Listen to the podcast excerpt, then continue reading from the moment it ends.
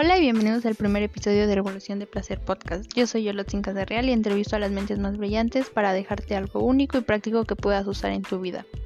Mi invitada de hoy es Melsania Teopa. Ella es psicóloga y se enfoca en adolescentes. Melsania y yo platicamos sobre las leyes, diversidad sexual y todo lo que esto conlleva. Como podrás escuchar, es información importante que debes saber, así que te dejo con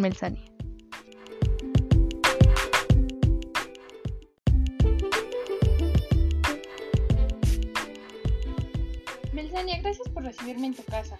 Es un gusto tenerte aquí. Al contrario, ¿te parece si empezamos? Claro. Dime, ¿qué es la diversidad sexual? Primero que todo, es importante saber distinguir entre sexo y sexualidad.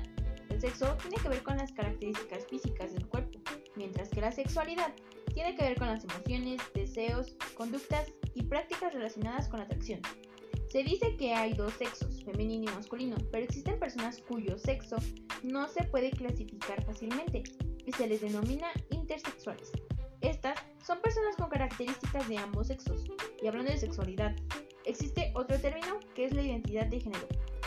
Es muy interesante todo esto que me dices. Y ahora dime, ¿a qué se refiere la identidad de género? Bueno, esta identidad de género se desarrolla a partir de los 3 años de edad Está basado en lo que se asocia con masculino y femenino, la forma de vestir, largo de cabello y actividades asociadas al género. Nos identificamos con él o ella. Las personas que se identifican con el género que les corresponde se les llama cisgénero. A las personas que nacen con características femeninas o masculinas, pero se identifican con otro género, se les llama transgénero. Cuando una persona transgénero decide cambiar sus órganos, se le llama transexual normalmente se refleja desde la infancia. Si estos deseos se reprimen, pueden llegar a causar una fuerte depresión, algunas veces hasta el suicidio. Estas son las personas que pertenecen a la comunidad LGBT, ¿cierto? Efectivamente, pero igual existe la orientación sexual, que es la atracción.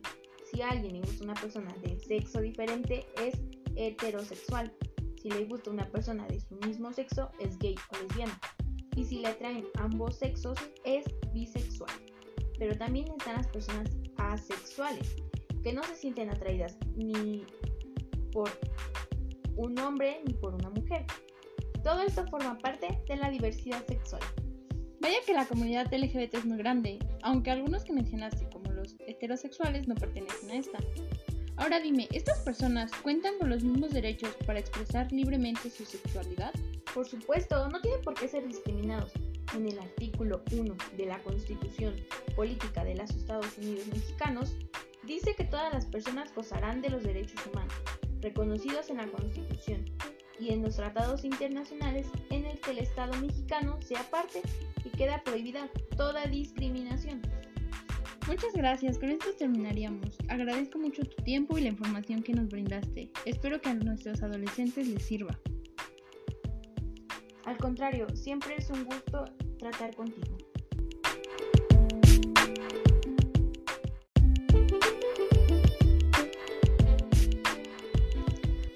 Si quieres seguir escuchando más podcasts como estos, síguenos en nuestras redes sociales. Esto es todo por hoy. Yo soy Yolotzin Real y espero que tengas una gran semana.